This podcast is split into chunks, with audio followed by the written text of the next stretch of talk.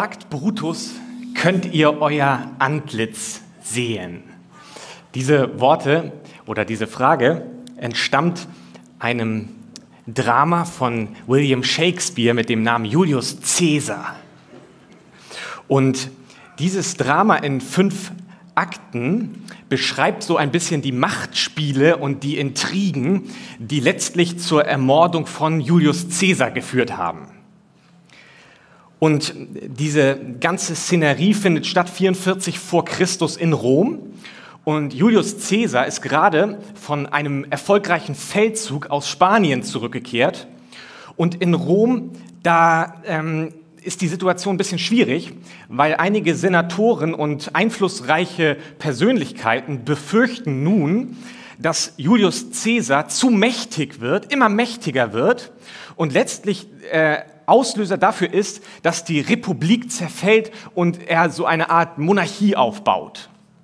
Und so gibt es also, wie gesagt, einige einflussreiche Persönlichkeiten dort, die nun eine Ermordung planen und versuchen, andere für ihre Sache zu gewinnen, um möglichst also eine starke Gruppe zusammenzustellen, damit dieses äh, Vorhaben auch am Ende gelingen kann. Und im ersten Akt von diesem ähm, Drama werden uns dann einige Persönlichkeiten vorgestellt, die von Bedeutung sind. Und ich möchte insbesondere neben Julius Caesar zwei herausstellen, die also für den Gedanken, den ich versuche aufzubauen gerade, äh, von Bedeutung sein werden. Neben Julius Caesar lernen wir eine Person kennen, Brutus. Brutus lernen wir kennen, auch ein einflussreicher Mann dort.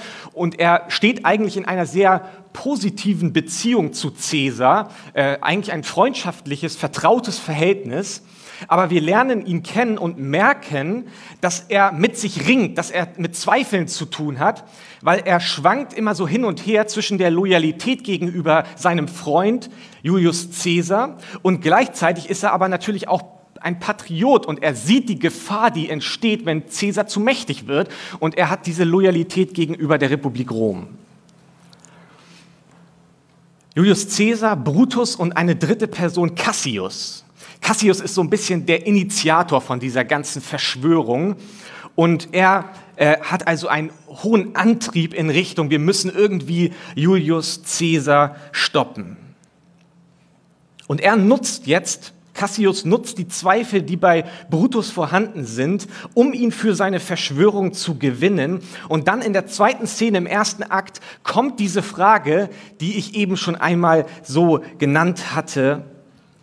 Cassius spricht Brutus an und sagt, sagt Brutus, könnt ihr euer Antlitz sehen? Cassius weiß, er braucht für seinen Plan, damit er gelingen kann, braucht er Verbündete und Brutus ist ideal, wenn er den mit auf seine Seite ziehen könnte. Und während er also mit sich kämpft, stellt er ihm diese Frage, kannst du dich selbst sehen? Mit anderen Worten, kannst du dich richtig erkennen? Kannst du sehen, wie du wirklich bist? Das ist so der Gedanke, mit dem Cassius fragt. Und Brutus antwortet dann mit diesen Worten, nein, Cassius, denn das Auge sieht sich nicht als nur im Widerschein durch andere Dinge. Das Auge kann das eigene Gesicht nicht sehen. Ist dir schon mal aufgefallen? Mir ist das noch nie aufgefallen vorher. Also ich kann ja alles sehen, so an mir, äh, die wesentlichen Dinge. Ähm, aber mein Gesicht habe ich noch nie gesehen. Also ich habe noch nie mein Gesicht so selber gesehen. Versteht ihr, was ich meine? Also man braucht immer einen Spiegel, um sich selbst zu sehen. Das Auge sieht sich nicht als nur im Widerschein, zum Beispiel durch einen Spiegel, durch andere Dinge. Das Auge kann das eigene Gesicht nicht sehen, es braucht immer einen Spiegel. Cassius bietet sich an, er bietet Brutus quasi an in dieser Szene, ich könnte dieser Spiegel sein, um dir, Brutus, zu zeigen, wer du wirklich bist, wie du wirklich bist. Und er tut es natürlich mit dem Ziel, ihn auf die Seite der Verschwörer zu ziehen. Und schmeichelhaft spiegelt er jetzt also einen majestätischen Brutus, einen königlichen Brutus. Ein Brutus, der genauso groß, wenn nicht sogar größer ist als Cäsar. Er will ihn auf seine Seite ziehen. Shakespeare stellt hier also im Grunde genommen eine gute, eine schlaue, eine intelligente Frage und ich möchte sie heute mir und ich möchte sie dir auch stellen. Kannst du dein Gesicht sehen? Sag mir, kannst du dein Gesicht sehen? Wen siehst du an, um dich selbst zu erkennen? Wessen Meinung über dich prägt deine Identität? Denn du wirst es kennen, wenn ich nicht aufpasse, dann laufe ich herum und suche die ganze Zeit irgendwie Gesichter und versuche in sie hineinzuschauen und etwas über mich selbst zu erfahren, mehr über mich selbst zu verstehen. Weil ich kann mein eigenes Gesicht nicht sehen, aber andere könnten mir helfen, mich selbst zu erkennen. Glaubt diese Gruppe, dass es Spaß macht, mit mir zusammen zu sein? Wenn nicht, dann muss ich irgendwie witziger sein. Ein bisschen witziger müsste man manchmal sein. Ja, also vielleicht auch auf die Kosten von anderen Leuten ein bisschen witzig sein. Respektiert mich diese Gruppe? Wenn nicht, dann müsste ich vielleicht häufiger mal so beiläufig, dass es nicht zu offensiv ist, aber so beiläufig erwähnen, so was ich schon alles erreicht habe im Leben. Ne? Vielleicht würde dann mehr Respekt kommen. Ich suche in den Gesichtern, respektierst du mich? Findest du mich witzig? Magst du mit mir zusammen sein? Denken die Leute, dass ich klug bin? Dass ich gebildet bin? Wenn nicht, vielleicht müsste ich mal wieder eine Predigt mit einem William Shakespeare-Zitat anfangen. Ne? Das könnte dazu beitragen. Das Leben wird ziemlich fremdbestimmt, wenn wir immer den Blick in ein anderes Gesicht brauchen, um uns herum, in ein menschliches Gesicht brauchen, um eine Idee davon zu bekommen, wer wir eigentlich selbst sind. Und du wirst es wahrscheinlich schon gemerkt haben, wenn nicht, verrate ich es dir, dass dieser Gedanke von dem Gesicht, er steht natürlich nicht für etwas Äußeres, sondern er steht in gewisser Weise für das, was dich ausmacht, wer du bist als Mensch. Kannst du dich selbst in dem Sinne erkennen? Kannst du dein Gesicht sehen? Hast du ein klares Bild von dir, eine Souveränität darin, eine Festigkeit darin, wer du bist? Oder suchst du immer wieder unsicher in den Gesichtern einen Spiegel, weil du nicht weißt, wer du bist und wer du auch sein sollst? Wer will ich überhaupt sein? Wer soll ich sein? Sag mir, kannst du dein Antlitz sehen? Nein, denn das Auge sieht sich nicht als nur im Widerschein durch andere Dinge. Und so sollten wir sehr genau überlegen, welche Gesichter unsere Identität bestimmen, denn äh, das wird keine Überraschung sein. Es beeinflusst das Leben ja maßgeblich. Es beeinflusst dein Leben maßgeblich, welche Gesichter du dir aussuchst und wo du hineinschaust, um zu wissen, wer bin ich und dann, ah, jetzt, äh, jetzt weiß ich wieder, wer ich bin und jetzt muss ich mich so verhalten. Es bestimmt unser Leben, in welche Gesichter wir hineinschauen, um zu wissen, wer wir sind, wer wir sein sollen. Wenn wir über Jesus nachdenken, dann denken wir ja oft äh, vor allem an seine Kreuzigung oder auch manchmal an seine Geburt. Ne? Also das sind so auch die dominanten christlichen Feste. Weihnachten, Jesu Geburt, Ostern, Auferstehung, Kreuzigung. Aber wir vergessen dabei manchmal, dass Jesus ja nicht geboren wurde und einen Tag später wurde er gekreuzigt. So ist es ja nicht, sondern er hat ja gelebt. Er hat ja ein Leben geführt. Und wie er gelebt hat, er muss ein unglaublich beeindruckender Mann gewesen sein. Ein Fest für sein Leben müsste es geben. Den Reim habe ich mir extra für euch aus, ausgedacht.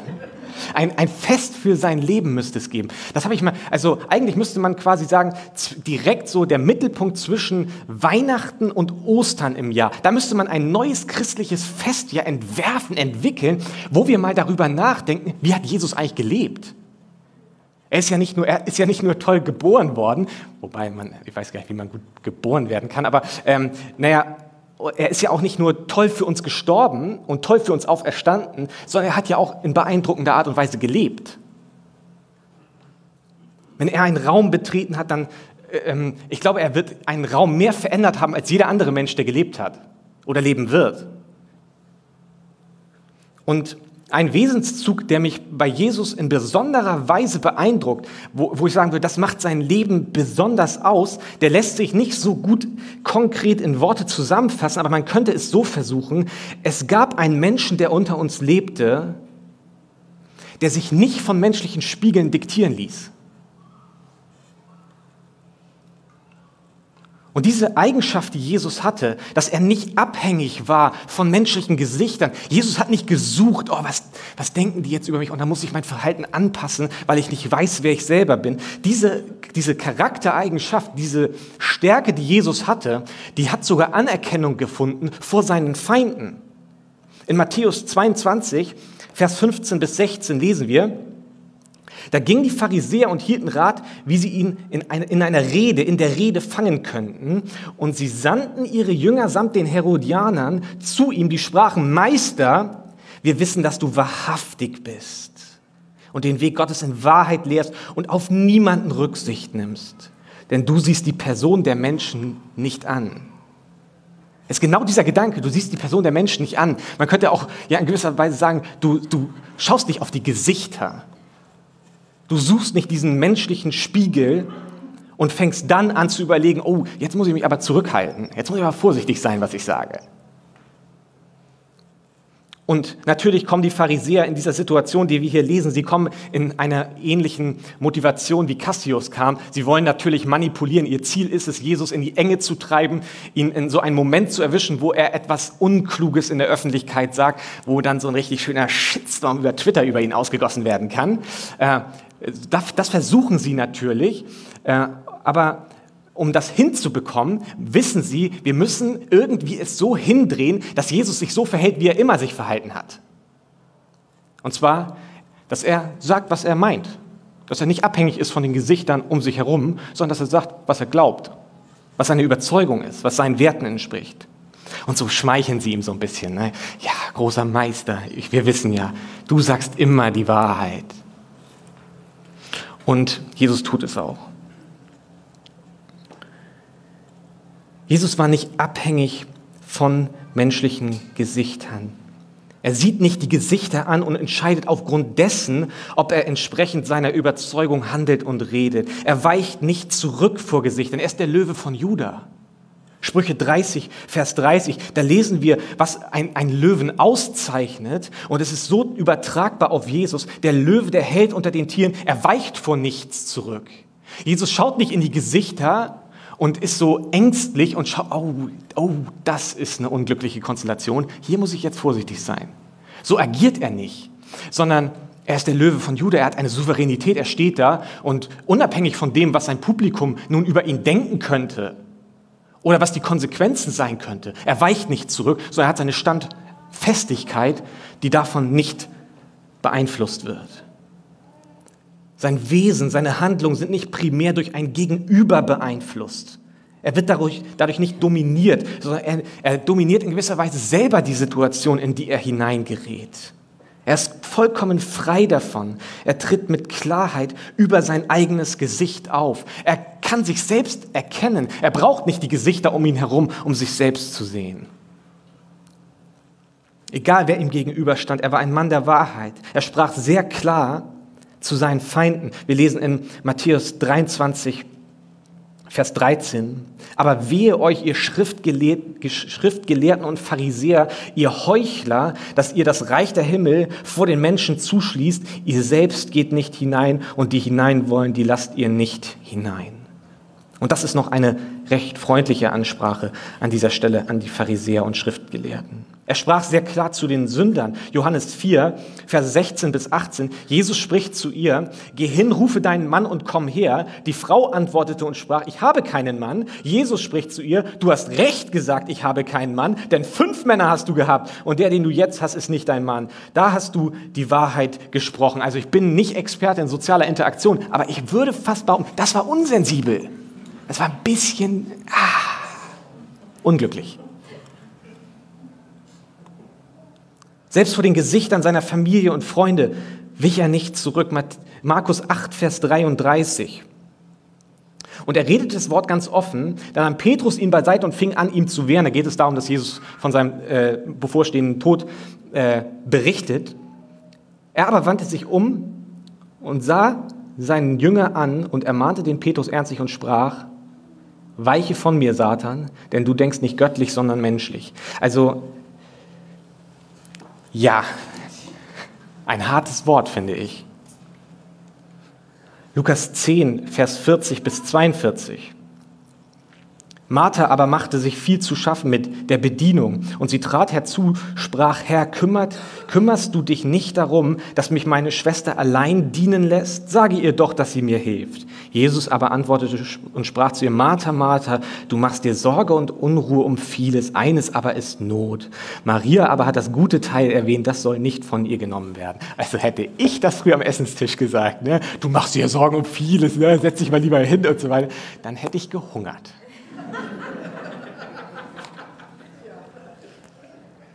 Jesus ändert seine Botschaft für niemanden.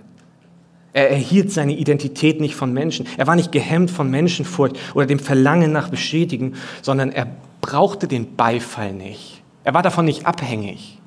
Manchmal hat man so das Gefühl, er will ihn auch gar nicht.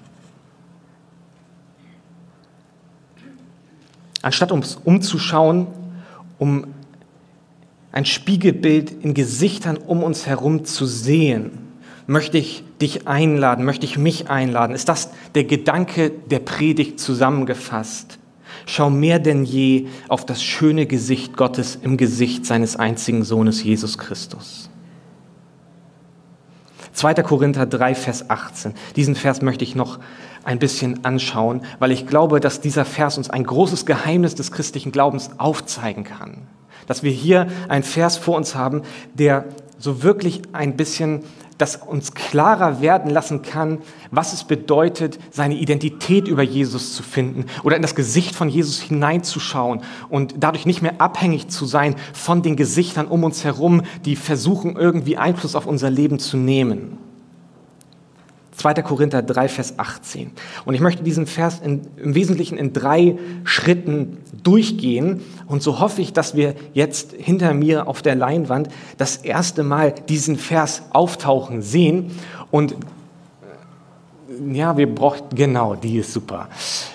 Wir alle aber, indem wir mit unverhülltem Angesicht die Herrlichkeit des Herrn anschauen, wie in einem Spiegel, werden verwandelt in dasselbe Bild von Herrlichkeit zu Herrlichkeit, nämlich vom Geist des Herrn. Und dieses Wort äh, im Griechischen ist ein sehr interessantes Wort, das ganz, ganz selten nur Verwendung findet. Also in der Bibel, glaube ich, also wenn überhaupt noch ein oder zwei andere Male und auch generell in der Literatur sehr selten. Und dieses griechische Wort äh, hat eine gewisse Doppeldeutigkeit. Und zwar kann man dieses, diesen Begriff, der hier dann auch äh, hinter mir steht, den ich nicht aussprechen werde, äh, diesen Begriff, den kann man in zwei Weisen übersetzen. Das eine wäre ein kontemplatives oder ein sehr konzentriertes Anschauen. Etwas konzentriert anzuschauen. Das wäre die erste Übersetzung, die man hier nehmen könnte. Nee, wieder zurück. Äh, genau. Äh, dieses Wort anschauen wird auch hier dann in dieser Weise verwendet. Man könnte also, wenn man es sehr konkret übersetzen würde, vielleicht noch ein konzentriert anschauen davor setzen. Und die zweite äh, Bedeutung, die man hier übersetzen könnte, wäre etwas zu reflektieren oder etwas zu spiegeln, quasi etwas nachzuahmen. Das wäre die zweite Übersetzung, die hier möglich ist. Und dieses, dieser Begriff, dieser griechische Begriff, er steht hier im Partizip Präsens und beschreibt einen andauernden, einen kontinuierlichen Vorgang. Anschauend. Die ganze Zeit. Etwas, was andauert, was nicht nur einmal passiert. Einmal konzentriert schaue ich mir das an oder einmal werde ich etwas reflektieren oder nachmachen, sondern es ist ein fortdauernder, ein laufender Prozess.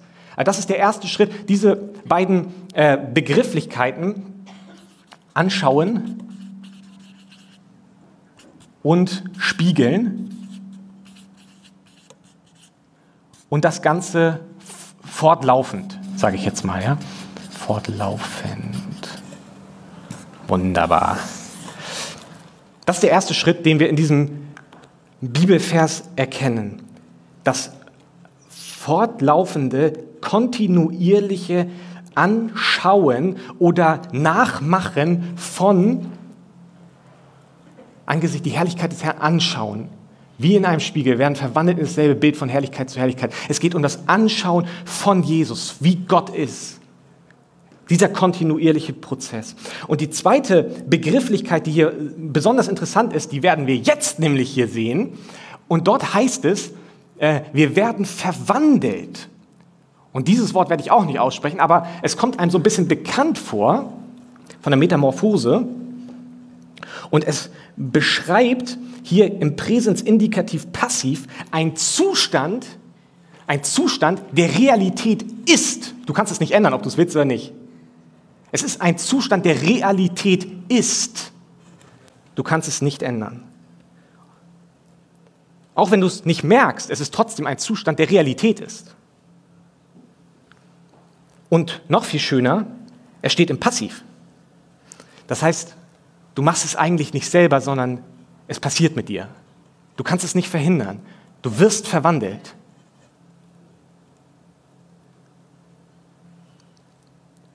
Das ist dieser zweite Gedanke und er folgert aus dem ersten. Man könnte also hier nun eine Art äh, Hinführung zeichnen.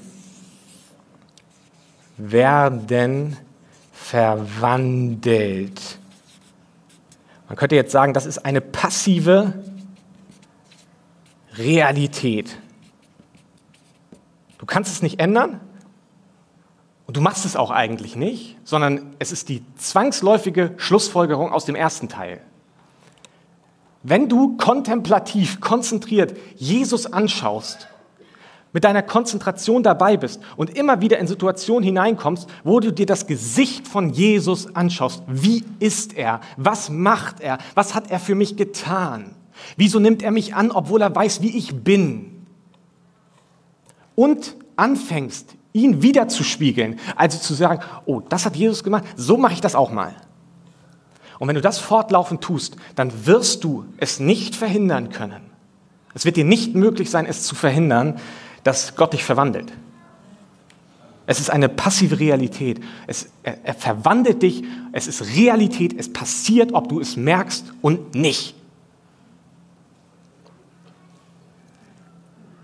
Und der dritte Schritt, nee, genau, in dasselbe Bild von Herrlichkeit. Also wir werden verwandelt und werden Jesus ähnlicher, von Herrlichkeit zu Herrlichkeit, nämlich vom Geist des Herrn. Also er ist es, der es wirkt. Man könnte das Ganze jetzt also im Prinzip ähm, zusammenfassen und sagen, dass dieses Geschehen, was ich versucht habe zu beschreiben, dass es ausschließlich möglich ist durch das Wirken des Heiligen Geistes. Also der Geist Gottes ist es, der diesen Prozess, dieses Geschehen in unserem Leben Realität werden lässt. Das ist der Heilige Geist.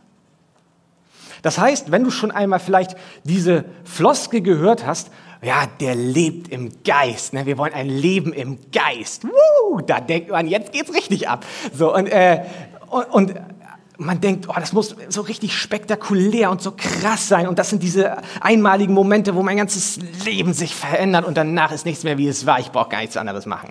So, äh, aber ich habe den Eindruck, dass oder meine Behauptung, meine These wäre heute Morgen, ähm, dieser Prozess, der irgendwie so, ja, eben halt ein Prozess ist und der auch gar nicht so spektakulär ist oder so, ähm, ja, wie soll ich sagen? Ihr wisst vielleicht, was ich meine. Er, er, das ist eigentlich Leben im Geist. Nichts anderes ist Leben im Geist. Das ist das Leben im Geist. Jesus immer wieder anschauen, möglichst oft in die Situation kommen, dass man Jesus anschaut und dabei auch konzentriert ist, dass man nicht abschweift, dass es nicht so eine Nebensächlichkeit ist. Und anfangen, äh, immer mal wieder, äh, wenn man ihn anschaut, zu sagen, oh, das probiere ich auch mal aus. Und dann macht man das und du wirst nicht verhindern können, dass Gott dich verwandelt und das ist das Leben im Geist. Es wird gewirkt durch den Heiligen Geist. Er tut es.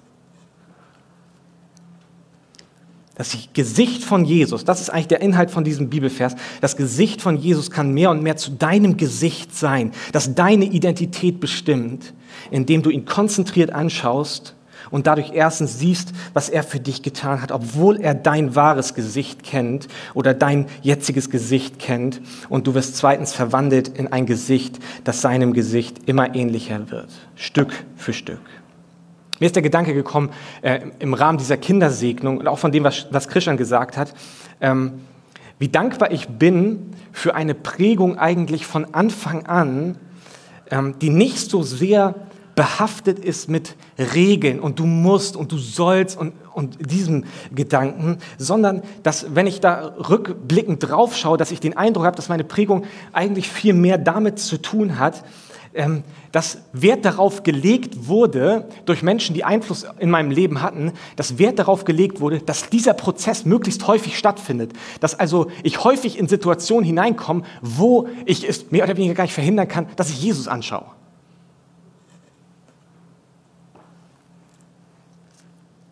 Immer wieder Jesus anzuschauen, ihn immer wieder anzuschauen, sein Gesicht zu sehen. Und man könnte sagen, heute fällt es mir schwer wegzuschauen. Wenn ich irgendwie mit Dingen in meinem Leben konfrontiert bin, die offensichtlich nicht gut laufen, dann habe ich manchmal den Eindruck, es dauert immer nur bis zu dem nächsten Augenblick, wo man das Gesicht von Jesus anschaut und man merkt, oh, eigentlich, weil ich dich so wertschätze, Jesus, ähm, möchte ich verwandelt werden und möchte es anders machen. Es hat nicht damit zu tun, oh, ich muss das jetzt machen, weil ich muss mich ja verwandeln, sondern es hat mehr damit zu tun, ich sehe das Gesicht von Jesus und ich merke, wow, ist der genial. Und ich, ich schätze dich, Jesus. Ich liebe dich, Jesus. Und ich möchte anders sein. Wie gut ist es aufzuwachsen und sehr oft, sehr, sehr oft das Gesicht von Jesus zu sehen. Ich glaube, kann, keiner kann einem Menschen so gut das eigene Gesicht zeigen, eine Identität geben, wie Jesus das tun kann. Er macht uns fähig, unser Gesicht zu erkennen, eine Freiheit zu, be zu bekommen, die auch ihn ausgezeichnet hat. Und das ist dieses Leben im Geist. Hugh Latimer, gelebt von 1487 bis 1555, war ein englischer Bischof, und Hofprediger bei König Heinrich dem Achten, der ein sehr leicht reizbarer Mann gewesen sein soll, mit vielen Frauen. Und an einem Sonntag äh, hat dieser Mann, äh, Hugh Latimer, äh, in der Gegenwart des Königs über die Sünde gepredigt und er hat auch nicht darauf verzichtet, den König mit äh, einzubeziehen in seine Ausführungen. Und wie man sich nun vorstellen kann, dieser leicht reizbare Mann war darüber nicht erfreut und teilte nun mit, dass der Hugh Latimer am nächsten Sonntag bitte noch einmal predigen mag und sich dort öffentlich entschuldigen soll. Und am nächsten Sonntag stellte er sich auf die Kanzel und sagte laut zu sich selbst, Hugh Latimer, du hast heute vor dem hohen und mächtigen König Henry zu predigen. Wenn du ein einziges Wort sagst, das dem König missfällt, wird er dir den Kopf abschlagen. Darum bedenke, was du tust.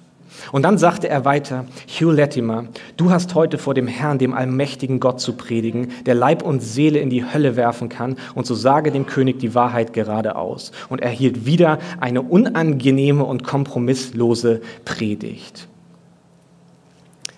Die Gesichter um uns herum, menschliche Gesichter, zeigen uns nicht unsere Identität, wie Jesus es tut. Sag mir, kannst du dein Antlitz sehen? Nein, denn das Auge sieht sich nicht als nur im Widerschein durch andere Dinge. Und ich lade uns ein, lass Jesus dieser Widerschein in deinem Leben sein, in dessen Antlitz du dich selbst erkennst. Er macht uns frei von Menschenfurcht und lässt uns klar in der Wahrheit und ehrlich in der Liebe sein. Amen. Ich bete zum Abschluss. Jesus, wir danken dir, dass wir dich erkennen können, dass du uns dein Wort gegeben hast und wir sehen dürfen, wie du bist, Jesus. Und ich möchte dich bitten, dass du uns Konzentration gibst, immer wieder dich anzuschauen und auch die Bereitschaft und den Willen schenkst, das wiederzuspiegeln, was wir in dir sehen. Und wir danken dir für den Prozess, den du in uns wirkst, unwiderruflich und eine Verwandlung an uns vornimmst. Danke, dass wir Identität in dir bekommen, Jesus, und nicht mehr abhängig sein müssen von den menschlichen Gesichtern um uns herum. Danke, Jesus, dass du uns siehst, wie wir wirklich sind und dass ich in deinem Gesicht dennoch Liebe sehen kann und Vergebung. Danke für dein Werk am Kreuz, was du für uns getan hast, Jesus, aus Liebe. Ich möchte das neu in Anspruch nehmen und meine Identität allein von dir beziehen, Jesus. Wir bitten dich, dass du uns korrigierst, da wo wir falsche Wege gehen und dass du uns ganz neu mit einer Liebe und einer Begeisterung über dich, Jesus, ausstattest. Amen.